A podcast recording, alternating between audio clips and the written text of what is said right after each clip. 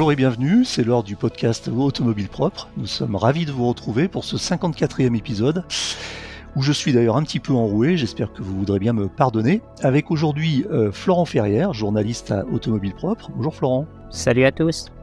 Et David, euh, qui est un nouveau dans le podcast, mais qui n'est pas nouveau chez Automobile Propre. David est euh, monsieur communauté d'Automobile Propre. David, bonjour.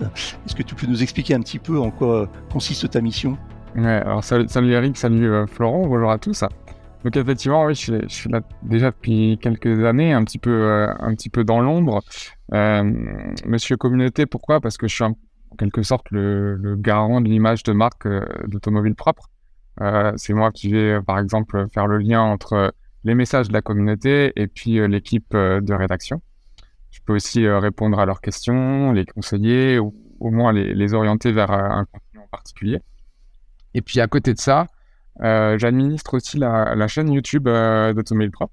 Donc en préparant la publication des vidéos, euh, donc ça veut dire le, gérer le planning, mais aussi voilà choisir les titres et faire les miniatures. Mmh. Donc effectivement un travail entre guillemets dans l'ombre, mais qui est fondamental pour nous, pour toute l'équipe et pour le média.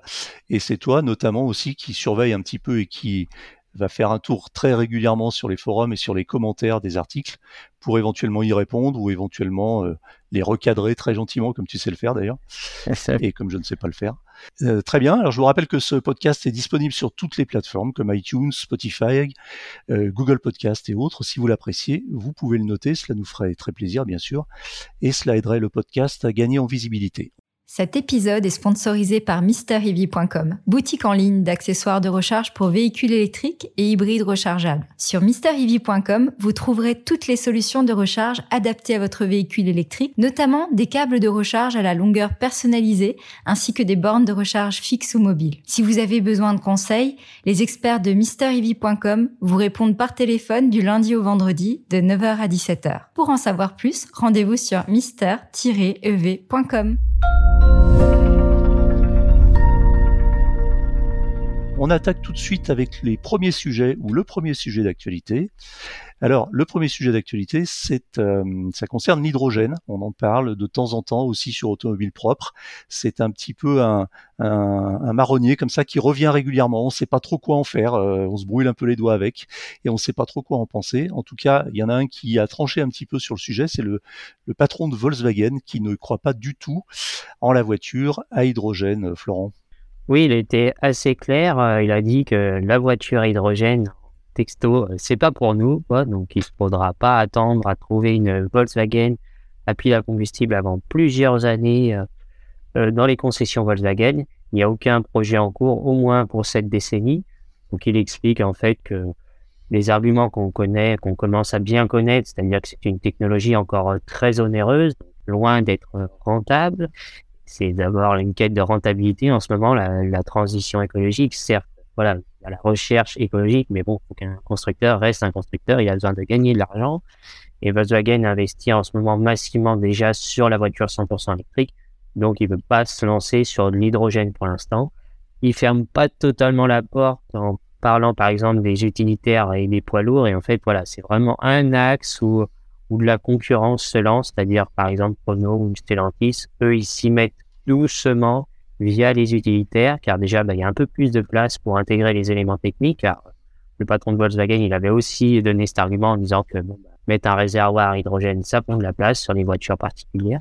Donc voilà, l'utilitaire a un peu plus adapté, puis c'est des petits, plus petits volumes. Et euh, alors il y, a, il y a plusieurs questions qui se posent autour de l'hydrogène, on, les a déjà souvent évoquées, c'est effectivement euh, l'encombrement du réservoir hydrogène dans une voiture, ce qui nécessite d'avoir une voiture quand même assez spacieuse.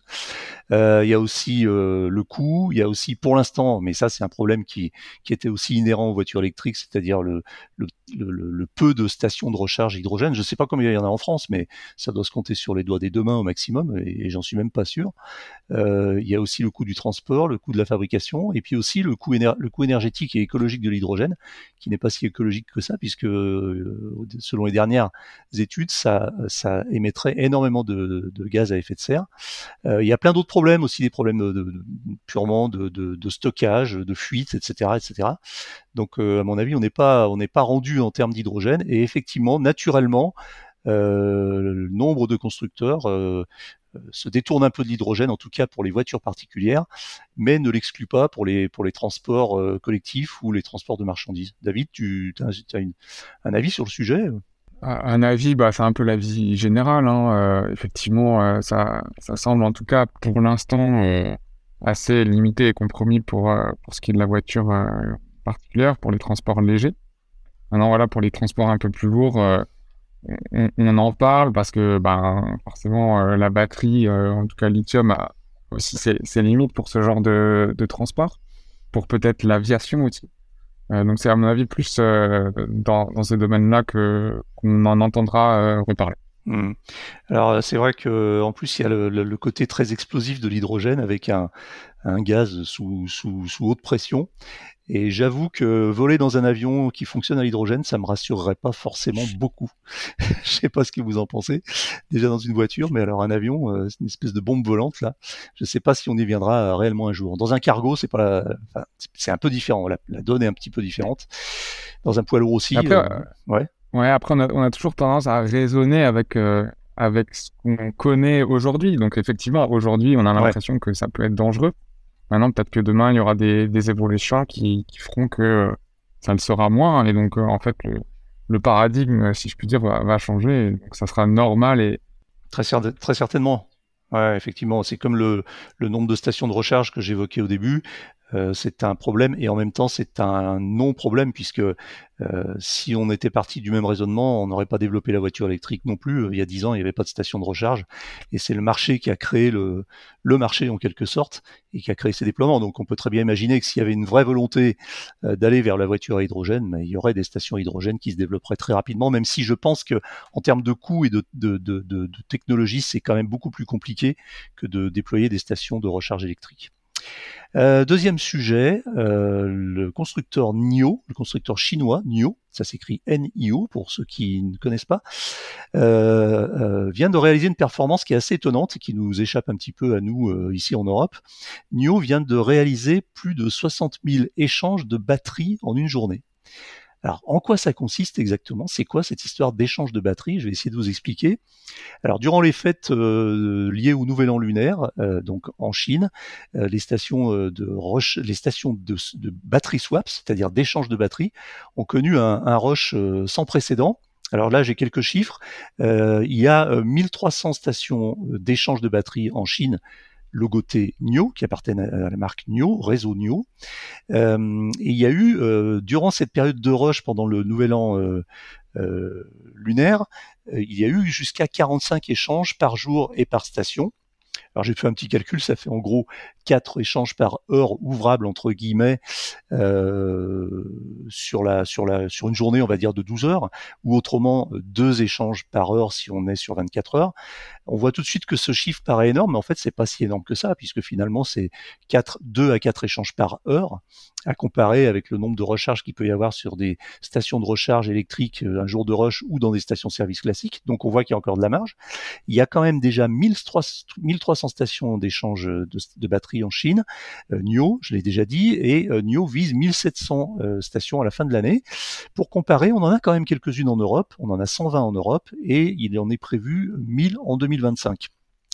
Alors c'est quoi ces stations d'échange Pardon eh bien, ce sont des stations dans lesquelles vous pouvez arriver avec votre voiture électrique et tout simplement avec un robot euh, faire euh, échanger votre batterie. C'est-à-dire vous arrivez avec une batterie vide et le robot euh, enlève cette batterie de votre voiture et la remplace par une batterie qui est chargée et le dispositif, euh, l'opération prend généralement moins de 5 minutes, c'est-à-dire le temps à peu près qu'il faut pour faire le plein d'essence, euh, puisqu'on sait que le, temps de recharge des voitures électriques est toujours aujourd'hui encore un peu une problématique, même si c'est en, train de s'arranger euh, grandement. Donc là, en fait, il s'agit d'échanger votre batterie. Donc, sans rentrer dans le détail, ce sont des systèmes automatisés, robotisés et surtout qui reposent sur un standard de batterie, puisque pour pouvoir changer, remplacer une batterie par une autre dans une voiture. Et dans plusieurs voitures, il faut que ça soit la même batterie qui équipe les, euh, différentes voitures. Donc pour l'instant, c'est un système propriétaire, propriétaire NIO, mais on voit en fait que NIO a misé sur cette technologie un petit peu comme Tesla avait misé sur euh, le, eh le, développement de son réseau de superchargeurs Et là, donc, NIO, euh, NIO mis sur cette technologie pour essayer d'avoir un avantage concurrentiel qui est original euh, et qui, euh, est assez séduisant finalement, puisque cela rend le voyage en voiture électrique pratiquement, entre guillemets, un dollar et tout à fait comparable à un voyage en, en voiture à essence, ce qui est quand même pour beaucoup un frein. Hein. on sait que dans les arguments des gens qui hésitent à passer à l'électrique aujourd'hui, il revient toujours cette question d'autonomie, euh, de durée des batteries et puis de temps de recharge. Là, on règle les trois problèmes d'un coup. Et puis après, ça peut avoir des effets, euh, des effets vertueux induits, c'est-à-dire qu'on peut par exemple décider euh, de, de, rouler, si c'était possible, avec une petite batterie la plupart du temps donc avec une voiture qui est plus légère, et puis échanger sa batterie juste quand on a besoin de rouler pour un départ en vacances ou un long voyage pour une batterie euh, un peu plus grande. Alors tout ça, ça a un coût quand même, hein, puisque euh, NIO facture euh, un abonnement qui permet d'accéder à ces stations d'échange de batterie. Donc c'est 169 euros par mois pour une batterie de 75 kW, kWh et 289 euros par mois pour une batterie de 100 kWh. Donc c'est pas donné, mais en, contrepartie de ça, le prix un modèle équivalent des voitures NIO est un petit peu euh, moins, élevé que pour des modèles équivalents. Donc voilà, c'est un c'est un modèle qui est euh, qui est intéressant. Alors c'est un choix que pour l'instant seul NIO a fait. Tesla avait testé ça au début, il y a une dizaine d'années, et a finalement renoncé. Ça reste une technologie quand même très très sophistiquée. Euh, je ne sais pas si c'est compliqué, mais en tout cas c'est sophistiqué. Je sais que Maxime, notre essayeur maison, avait eu l'occasion de tester une station d'échange NIO en Norvège, je crois, puisque NIO euh, arrive en Europe par la Norvège. Euh, mais c'est à suivre parce que c'est vraiment un sujet très intéressant. On ne sait pas trop où ça va aller. Est-ce que ça va vraiment se développer? Est-ce que chaque constructeur va développer ces stations d'échange de batteries ou pas? Est-ce que les constructeurs vont pouvoir s'entendre entre eux pour mettre en place un standard. On sait que c'est déjà très compliqué de mettre des standards industriels en place. Donc euh, là, on est au début de quelque chose, mais euh, mais c'est à suivre. Euh, où est-ce que cette technologie finalement va s'éteindre d'elle-même du fait que avec la technologie des batteries de plus en plus performantes, on va arriver d'ici quelques années à faire des recharges en moins de 10 minutes de 300 ou 400 km. Donc tout ça pose beaucoup de questions. En attendant, eh bien les, Chinois ont pu ont pu se déplacer là ces derniers jours, euh, début janvier, euh, avec beaucoup de facilité à bord de leur voiture électrique grâce à cette technologie. Voilà, euh, Florent, ça t'inspire quelque chose? Je crois que tu en as dit pas mal. Pour moi, finalement, comme tu dis à la fin, je pense que c'est morné. Voilà, tous les constructeurs en ce moment sont sur, par exemple, la batterie solide. Il va quand même grandement améliorer soit l'autonomie, soit au moins le temps de recharge, parce que voilà, on va pouvoir mieux stocker d'énergie. Soit on fait des plus petites batteries en gardant la même autonomie, soit on fait des autonomies plus grandes. Donc, euh, on pourrait avoir des véhicules familiaux avec euh, assez d'autonomie, 6, 700, 800 km. Là, je trouve qu'on en vient vraiment à des solutions euh, qui commencent à être pointues et qui concernent. Enfin voilà, moi je pense que la solution, voilà, quand la solution concerne pas beaucoup de monde, elle va capoter. Moi, Chrono, à ses tout débuts de son offensive électrique, avait commencé à, à regarder ça, la faire à capoter, et Renault, depuis, on n'en a jamais reparlé que je pense qu'avec le recul, euh, déjà, bah, les recharges se font 9 fois sur 10 à la maison. Donc, c'est vraiment pour du déplacement de, vacances, grand trajet, pour la rigueur, les, commerciaux, les VRP. Donc, ça devient vraiment trop précis comme, euh, comme utilisation, comme, comme besoin. Euh, Alors, effectivement, le chiffre que tu donnes est, vrai, puisque 9, 9, recharges sur 10 se font soit à la maison, soit sur le lieu de travail. pour les gens qui sont équipés de voitures électriques et qui habitent en maison, il faut quand même rappeler que 50% de la population habite en, habitat collectif et euh, avec souvent aucune possibilité de recharge à domicile, euh, ni au bureau, euh, et cependant des gens qui sont aussi effectivement, qui ont peut-être besoin de voyager, qui sont aussi, aussi des commerciaux qui ont besoin de partir le matin avec une voiture sur laquelle ils peuvent compter. Alors effectivement, c'est peut-être des cas de figure j'allais pas dire marginaux, mais euh, qui ne nécessitent pas un, tel déploiement.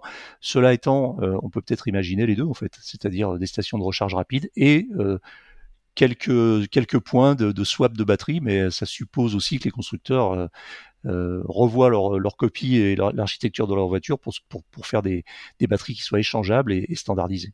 David, t'y crois ou t'y crois pas? Ah, C'est compliqué de, de, répondre. Moi, moi, ce que je peux te dire par rapport à cette question, c'est que au niveau des commentaires au niveau de la communauté, euh, elle, elle, elle croit pas vraiment. Euh, alors c'est aussi parce que c'est un peu inconnu, hein, même si Florent l'a rappelé, Renault a, essayé ça dans le passé et qu'effectivement après ça n'a pas semblé fonctionner ou en tout cas être probant.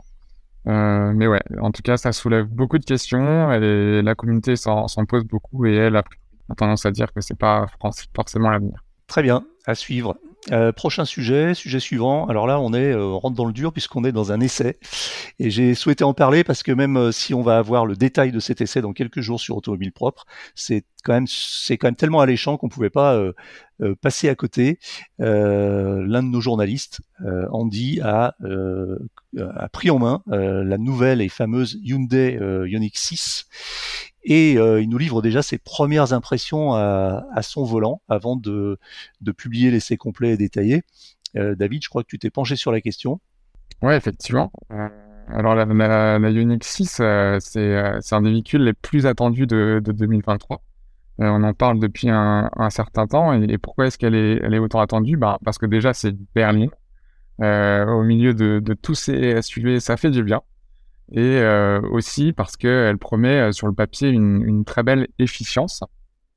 Euh, on a tous en tête la, Ioniq, Hyundai Ioniq première du nom, qui fait toujours figure de référence hein, dans la catégorie des berlines électriques et même des électriques tout court, quand, on, quand on parle de, consommation. Et donc là, la, grande question avec cette Ioniq 6, c'est de savoir si elle sera finalement la, ligne héritière euh, sachant que c'était pas vraiment le cas euh, avec la, la Unix. Alors peut-être que je peux rappeler quelques, quelques caractéristiques techniques euh, avant de donner les, les, impressions de d'Andy. Donc on est sur la même plateforme que la Unix 5, une plateforme qui est dédiée à l'électrique, donc l'IGMP. on a droit à une, une, batterie de 77 kWh. Alors à un moment donné, on, on avait évoqué la possibilité d'une petite batterie, 53 kWh, mais a priori, euh, en tout cas, dans un premier temps, euh, elle sera pas, sera pas disponible. Euh, on a droit à deux ou quatre roues motrices. Donc en deux roues motrices, on est sur, sur une propulsion et avec des puissances qui, qui s'échelonnent de 229 chevaux à 325 chevaux.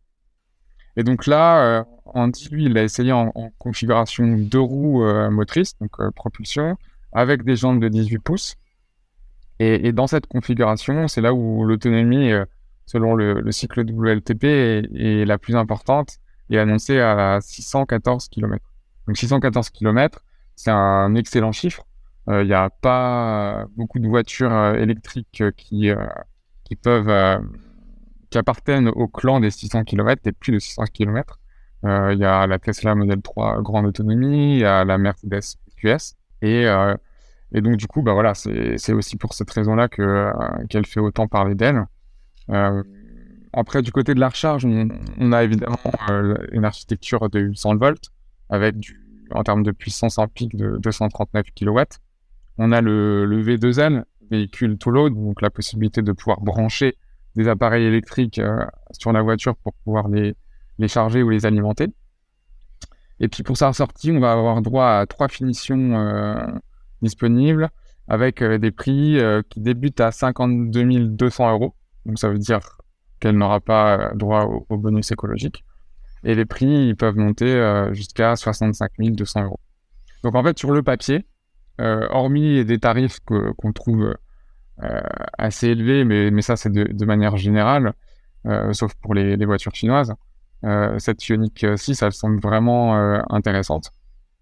Et donc il restait plus qu'à la, la, mettre à l'épreuve de, de, la route, et c'est ce qu'a fait donc Andy qui allait l'essayer. Alors évidemment, on va pas tout dévoiler là maintenant parce que comme tu l'as dit, euh, à la fin de semaine, on aura l'essai en vidéo qui, va sortir. Mais donc on peut donner euh, quand même quelques, quelques premières impressions. Euh, donc au niveau de la position de conduite, pour commencer, on a plutôt une position a, priori assez surélevée, malgré le fait que ça soit une berline. Euh, si on reste à l'avant, au niveau de la planche de bord, elle a été un peu euh, légèrement retravaillée par rapport à celle de la Unix 5. Et au niveau de l'ergonomie, on dit euh, à trouver que c'était pas forcément optimal, surtout que le, menu, du système d'infodivertissement était a priori assez fluide. Après, si on passe à l'arrière, les places, donc malgré un, espace aux jambes qui est assez remarquable, L'assise, elle, est, a priori peu accueillante, en tout cas pas très confortable du fait d'une inclinaison assez élevée, et puis aussi ben, de la garde au, toit qui est limitée. Alors, les grands gabarits, ils s'y retrouveront peut-être pas, mais on pouvait s'en douter, hein, puisqu'au niveau du, du il est, vraiment plongeant à l'arrière.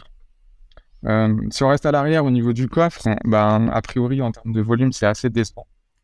Malgré la taille de la voiture, parce que euh, pour rappel, euh, elle fait 17 cm de plus en longueur qu'une Tesla Model 3, alors même que le coffre, lui, il est plus petit que dans une Tesla Model 3. Ouais, parce que c'est une ligne très fuyante à l'arrière pour des raisons d'aérodynamique et de SCX, et du coup, uh-huh. ça n'a pas permis de loger un très grand coffre parce qu'on a un arrière qui, qui plonge beaucoup euh, à l'instar de certaines anciennes voitures, même euh, comme une Citroën DS ou euh, comme des, certaines Mercedes. Donc effectivement, compliqué de faire un grand coffre dans ces, dans ces conditions. Tout est, tout est question de compromis dans ces voitures. Exactement, exactement. Et après, ben, si on passe sur la route, on, a, on a un confort qui est assez ferme, mais bon, c'est le cas de, beaucoup de, de, voitures électriques. L'insonorisation, elle semble pas être au niveau des modèles dits premium. Là, je pense par exemple une Mercedes EQE ou QS. Par contre, en revanche, les, bruits de roulement, les bruits de roulement, pardon, sont euh, très bien euh, contenus. D'accord. Après, au niveau de la direction, euh, elle, elle apparaît douce, donc c'est évidemment confortable à, petite allure. Par contre, elle va un peu manquer de, précision quand on va chercher les limites de la voiture en, augmentant le rythme. Alors bien sûr, c'est pas une voiture sportive, donc c'est pas forcément un, souci. Cela dit, quand on regarde un petit peu euh, ses performances au, 0 à 100, euh, elle annonce quand même 7,4 euh, secondes. Donc toujours un pour la version que Andy et Sayan turbo motrice.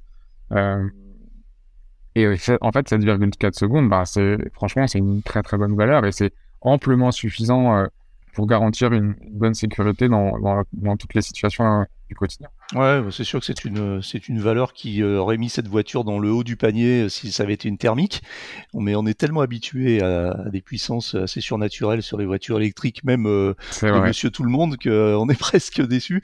cela dit, la version 325 chevaux doit, doit bien améliorer aussi cette performance. Je crois qu'on parle plutôt de 5 secondes et quelques au, 0 à 100. C'est ça. Et puis, et puis je, je compte et je suis absolument, enfin, on est d'ailleurs tous convaincus que Hyundai n'en restera pas là et qu'une Ioniq 6 entre guillemets GT ou euh, en tout cas R ou je ne sais quoi euh, ultra sportive avec euh, plus de 500 chevaux sous le sous le capot, sous les deux capots ou plutôt sur les trains roulants ne devrait pas tarder à arriver probablement en 2024. Enfin, c'est c'est purement de la prospective personnelle mais je suis prêt à, à, le, à le parier sans aucun sans prendre beaucoup de risques. Oui, sans, doute à l'instar de, de, beaucoup de voitures sortir une voiture un peu plus sportive Bien sûr. fait partie du jeu. Et, du coup, euh, et là, quand même, elle, elle est, cette voiture, elle est surtout attendue pour sa consommation. Ouais. Et donc, peut-être juste un, ouais, son efficience, peut-être un petit mot là-dessus. Donc, euh, euh, durant son essai, Andy, il a réalisé 156 km sur un parcours, un parcours mixte, mmh. avec une température de 8 degrés et, pas mal de vent, et il a consommé 17,8 kWh au 100. Ah ouais, donc c'est vraiment intéressant. voilà, c'est déjà bien mieux que la Unix 5. Mmh. Vous pouvez s'y attendre du fait de, de son de son design, euh, de son CX. Et, et, si on veut euh, comparer un petit peu, euh, bah, toujours avec la Tesla Model 3 par exemple, bah, en fait, parce que la Tesla Model 3 est reconnue aussi pour son efficience et sur, mmh. sur autoroute, bah, en fait, c'est comparable. C'est comparable. Et, et, finalement, pour ce qui est de la Ioniq 6, c'est même prometteur dans la mesure où elle est plus lourde que la Tesla Model 3. Euh, donc, euh, parce qu'on est, sur, la, sur la Unix 6, on est plutôt sur 2 tonnes et la Model 3 sur une tonne 8 et quelques. Ouais, c'est ça. La, grande autonomie, elle va être euh, une tonne 9, mais, mais effectivement, ouais. Alors évidemment, hein, ces, chiffres-là, c'est à prendre avec des pincettes. Ça reste un premier test, un test relativement rapide. Hmm. Donc il faudra confirmer ces chiffres et, et, là, ça sera notamment Soufiane hein, qui s'en occupera lors de ces super, tests. Et ça, ça arrivera un peu plus tard dans l'année. Donc en attendant, si vous voulez découvrir euh, la vie complète d'Andy, c'est euh, rendez-vous euh, vendredi soir. Super. On va, va pas rater ça.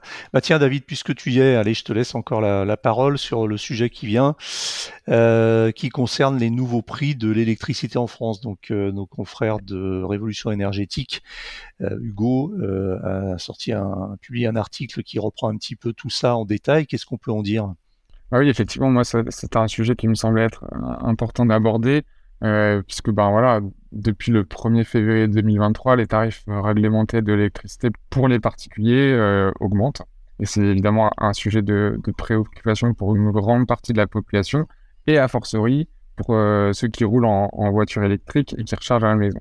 Alors je mets ici de côté le cas des, des, bornes de recharge publique, qui elles sont plutôt liées au, prix de, de gros hein, de l'électricité. Et donc ces derniers jours, euh, les médias en fait ont beaucoup parlé de cette augmentation euh, pour, euh, pour, les ménages français et on entend un peu partout qu'elle sera de 15%. Alors, en réalité, il faut savoir que si on regarde dans le détail, c'est un peu plus compliqué et en fait, c'est 15%, c'est une moyenne. Alors, je m'explique. Parmi ceux qui nous écoutent, il y en a qui ont un abonnement heure creuse pleine, d'autres qui ont le même tarif de base pour tous les jours et toutes les heures de la journée, et encore d'autres, alors plus rarement, qui ont un abonnement dit tempo, où là, le prix du kilowattheure va varier en fonction des heures de la journée, mais aussi des jours du mois, avec des jours dits blancs, des jours bleus, des jours rouges. Et donc, euh, en fait, l'augmentation du prix du kilowattheure va dépendre de l'abonnement que, que, vous avez. Alors, sans rentrer dans le détail de, de tous les prix, euh, on, peut noter que, par exemple, pour le prix de base, l'augmentation est plutôt de l'ordre de 18,5%, pas 15%. Et ça monte même à 21% pour ce qui est du tarif heure pleine, euh, quand vous avez un abonnement euh, heure creux. Donc concrètement, concrètement, si on prend la recharge d'une voiture électrique euh, et qu'on reste sur l'exemple par l'abonnement de, de tarif de base, ça veut dire qu'un plein d'une Renault Mégane avec une batterie de 60 kWh, euh, qui jusqu'à présent coûtait 10,50€, alors je dis environ parce que ça ne tient pas compte des pertes de charge qui sont dues au chargeur embarqué, on va pas rentrer dans le détail, mais donc ça coûtait 10,50€ environ, et là maintenant ça va coûter 12,50€. Donc si on fait un plein par semaine, à la fin de l'année, ça représente une augmentation d'un peu plus de, 200 euros. Alors on laissera évidemment chacun juger de savoir si ça reste euh, acceptable ou non, mais on peut quand même préciser que euh, la France, euh, en fait, c'est loin d'être le pays d'Europe où le prix de l'électricité est la plus cher. Et ça grâce justement au, au bouclier tarifaire. Voilà, donc ça me semblait important d'en parler. Et si le sujet euh, intéresse aussi euh, nos auditeurs, effectivement, qu'ils n'hésitent pas à aller euh, sur Révolution énergétique, où tous les prix sont détaillés en fonction. Alors l'URL, l'adresse exacte du site, hein, pour ceux qui ne connaissent pas, c'est révolution-énergétique.com. Nouveau sujet, sujet suivant, pardon, sans transition comme on dit euh, chez les professionnels, euh, Peugeot et euh, Peugeot qui vient de présenter un petit peu sa future gamme électrique. Juste un mot, une parenthèse. Alors Peugeot propose déjà des voitures électriques, mais on a l'impression un petit peu, tu me diras Florent si je me trompe ou pas, que les constructeurs et certains constructeurs comme Peugeot, certains constructeurs européens ont tendance à toujours présenter des choses qui vont arriver et puis euh, finalement euh, qui, qui, mettent beaucoup de temps à arriver. Alors justement, à quoi va ressembler cette, cette future gamme électrique et quand est-ce qu'elle sera une, une réalité, Florent? Euh, oui, bah non, mais juste pour rebondir sur ce que tu as dit, oui, tu as exactement raison. je le pense souvent, la voiture électrique, c'est un peu la voiture de la patience. Souvent, les constructeurs présentent des choses, ils annoncent, juste pour faire, voilà, une, parler de Renault, par exemple, ils ont dévoilé le concept de la R5 il y a déjà plus de deux ans, et depuis deux ans, bah, le concept n'a absolument pas bougé. du départ, ils ont annoncé 2024, donc il faut encore attendre un an, mais le public moins averti, qui s'y connaît moins en voiture, il dit, bah, attendez, ça fait euh, deux ans, vous parlez de la R5 électrique, elle est voilà, c'était un peu ma petite parenthèse pour illustrer ce que tu dis. Mais alors pour Peugeot, donc chez Peugeot, la stratégie c'est en 2025, tous les modèles de la gamme auront au moins une version électrique. Et après, toute la gamme, tous les modèles commercialisés seront en 100% électrique en 2030. Donc la stratégie, c'est un peu en ce moment à deux vitesses parce que d'un côté, ils électrifient des modèles qu'on connaît déjà et notamment avec des plateformes qui sont pas trop pensées pour. Et après, l'autre côté, c'est qu'ils vont se mettre à lancer par des véhicules totalement inédits avec des bases dédiées qui seront euh, bien plus intéressants. Et c'est par exemple le cas de cette année, en fin d'année, ils vont présenter le 3008 électrique qui lui va inaugurer une des nouvelles bases de Stellantis pour le 100% électrique, qui va lui permettre d'annoncer de bien meilleurs chiffres, enfin de, de, bien meilleures fiches techniques, parce que Peugeot, la semaine dernière, a promis 700 km d'autonomie.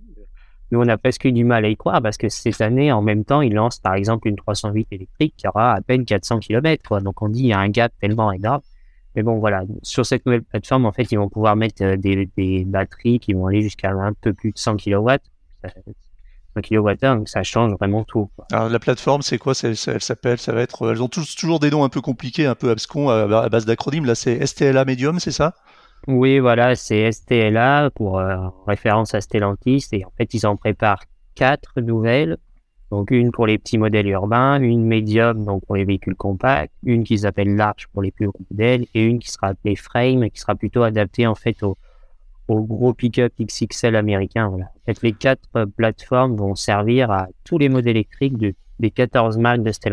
Donc on est d'accord, euh, encore, euh, je vais pas tomber dans le sarcasme, mais euh, ça, d'ailleurs ça concernerait pas que Peugeot. On est d'accord que les effets d'annonce n'engagent que ceux qui, euh, qui les croient, et ça mange pas de pain de dire que bientôt on aura une voiture qui, qui aura 700 km d'autonomie, alors qu'on sait tous qu'en réalité elle aura 450 à 500 km. On est bien d'accord, non? Ah bah c'est c'est énorme. Puis en plus déjà on se pose aussi la question de savoir si le 700 km c'est c'est la norme, euh, WLTP qu'on connaît, ou si c'est même ça correspond genre à une voiture euh, optimisée avec euh, un peu comme la Mégane qui existe, hein, la Mégane électrique en version un peu optimisée, mais elle a des enjoliveurs, elle est, elle est moins jolie. Donc si ce 3008 à 700 km il est optimisé mais il est moins joli, voilà, il va pas concerner beaucoup de clients à part un peu les clients business, mais c'est pas la, c'est pas la voiture qui achètera Monsieur Tout le Monde. Quoi. Bon, cela étant, euh, l'erreur étant la même pour, tout, pour tous, euh, on, on, peut après se baser sur les, se fonder sur les comparaisons. Et effectivement, si aujourd'hui on a une, une Peugeot euh, i308 qui, qui, a, qui a annoncé pour 400 km environ d'autonomie, on peut se dire que cette nouvelle 3008 à 700 km aura forcément une autonomie bien supérieure au modèle actuel, ce qui est déjà assez rassurant et assez encourageant. Ouais, c'est bah, Là, elle sera plus adaptée. Bah, ils ont annoncé trois, trois configurations techniques. Il y aura une version aussi euh, 4 motrices. Donc là, je pense que logiquement, il y aura un moteur à l'avant, un moteur à l'arrière. Et même en batterie, je pense qu'en fait, il y aura au moins deux choix de taille de batterie, je pense. Donc euh, voilà, il y aura sûrement des versions moins chères avec un peu moins d'autonomie. Donc euh, sortie euh, fin d'année pour cette nouvelle 3, 3008 euh, avec ces fameux 700 km d'autonomie, donc full électrique. On en sait un peu plus sur cette voiture ou c'est encore juste une image de synthèse faite rapidement sur ordinateur avec un logiciel 3D Pour l'instant, on l'a pas encore vu. Il y a des premiers prototypes qui circulent, mais Peugeot la semaine dernière n'a pas du tout euh, teasé le véhicule. Ils ont juste annoncé une présentation. D'ailleurs, pour bien préciser, une présentation au cours du second semestre. Donc, je pense qu'en fait, elle ne sera pas dans les concessions avant 2024. Hmm. Donc, ils n'ont pas encore teasé. En fait, ils ont dévoilé, euh, vous pouvez le voir sur Automobile Propre, une image teaser de la future gamme. Mais ça, ça concerne des modèles qui arriveront encore après et qui vont inaugurer un nouveau look pour Peugeot. Alors, en fait, c'est la, la, deuxième évolution des véhicules électriques. C'est qu'il y a l'évolution technique avec les plateformes. Et après, il y aura un changement esthétique. Et là, le changement, le nouveau style de Peugeot sera plutôt 2025-2026. Mmh, D'accord. Très bien. Donc pour l'instant, euh, on a juste à se mettre sous la dent euh, cette, cette image qu'a qu publié Peugeot, que je vous invite à voir sur, euh, sur l'article sur Automobile Propre, euh, qui dit pas grand-chose à, à, part le fait que, comme je le disais, c'est une, une image faite par ordinateur et, et évidemment, on n'est pas dupe. On sait très bien que les modèles fin, finaux ne, ressemble, ne, ressemblera pas, ne ressembleront pas beaucoup à ceux qui figurent sur cette, sur cette image. Très bien. Euh, David, hum, tu as un commentaire à faire sur, euh, sur cette présentation de, des, des, nouvelles gammes Peugeot électriques? Bah, je, je, vais juste revenir sur le, le, le, chiffre qui a été donné euh, au début, donc les, les 700 km d'autonomie. Euh, pour, pour, les marques, c'est en fait c'est assez facile. Elles peuvent aussi un peu jouer sur les mots parce que déjà c'est jusqu'à 700 km. Hmm. Donc le jusqu'à, on peut y mettre beaucoup de choses hein, derrière. Et notamment en fait le, le cycle WLTP parce que euh, souvent on connaît Linux, donc euh, le cycle WLTP, et on parle du, du, cycle mixte WLTP. Mais en fait, il en existe, il en existe d'autres, et notamment le urbain. Oui. Et donc, du coup, en fait, on pourrait très bien imaginer que c'est, et ça n'a pas été précisé, mais jusqu'à 700 km en cycle WLTP urbain. Mmh, mmh. Et donc, du coup, bah voilà, ça change tout, et effectivement, on sera plus euh, au niveau cycle WLT mixte à 500 km, 550, et après, dans la réalité, ben, encore un, peu moins, puisqu'on sait que c'est compliqué aussi d'atteindre ces chiffres, même si certains y arrivent avec, avec certains véhicules. mais, mais voilà, c'est c'est pas c'est pas évident et c'est surtout fait euh, ce, cycle de WLT pour comparer les véhicules entre eux. Bien sûr. Bien ça, c'est important de, de, le rappeler. C'est une, base de référence. C'est essentiel. C'est le seul moyen de les comparer, en fait, tout bien simplement. Sûr, bien sûr. Non, non, mais bien sûr. Et, de toute façon, euh, l'idée n'est pas de contester cette euh, norme qui, de toute façon, il faut une norme. Elles sont jamais parfaites. Elles sont jamais très exactes parce que évidemment la consommation d'une voiture ou d'un la consommation d'énergie dépend beaucoup de, de qui, euh, qui l'utilise, comment on conduit, euh, quel est l'usage, etc., etc. On le voit bien d'ailleurs sur une voiture euh, électrique quand on, quand on roule régulièrement avec et qu'on qu'on vérifie un petit peu la consommation et l'autonomie prévue, ça change énormément en fonction des conditions de circulation, de la façon dont on conduit. C'est-à-dire que quand vous vous retrouvez sur une départementale où ça va pas très vite et, euh, où vous sollicitez pas beaucoup l'accélérateur et vous faites une moyenne de 50 à 60 euh, km heure, je parle de moyenne, ça veut dire que vous roulez entre 70 et 80, on va dire, euh, dans le, le, champ des vitesses euh, limitées, euh, si vous regardez votre consommation instantanée, votre voiture vous dit à cette vitesse-là, si tu continues à rouler comme ça, comme tu roules depuis 20 km, tu vas pouvoir faire 800 km. Donc euh, c'est vraiment euh, c'est très très variable. effectivement, le, WLTP, bah, il faut bien une norme. Donc on, dit qu'elle est un petit peu moins rigoureuse que la norme EPA américaine et qui serait encore plus proche de la réalité. Mais effectivement, c'est un standard qui permet de comparer les véhicules entre eux. Alors justement, ça nous amène au, dernier sujet, puisqu'on parle d'autonomie. Je pense qu'il est aussi question d'autonomie dans ce sujet.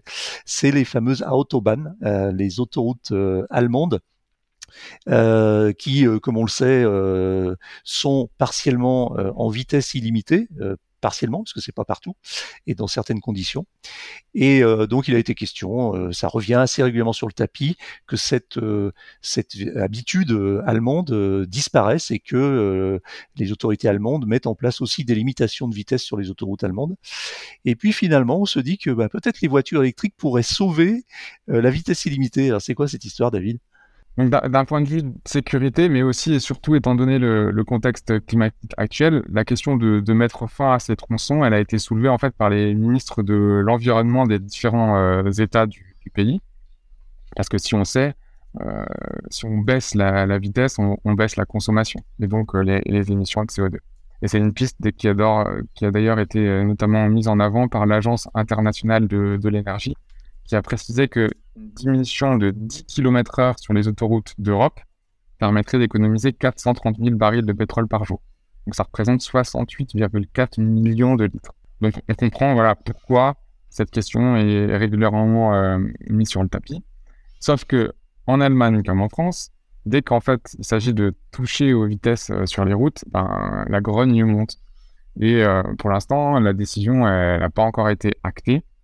Et euh, si on en reparle euh, là, c'est que aux dernières nouvelles, le ministre des Transports euh, allemand a laissé entendre qu'avec l'augmentation du prix des carburants, les gens roulaient de toute façon moins vite.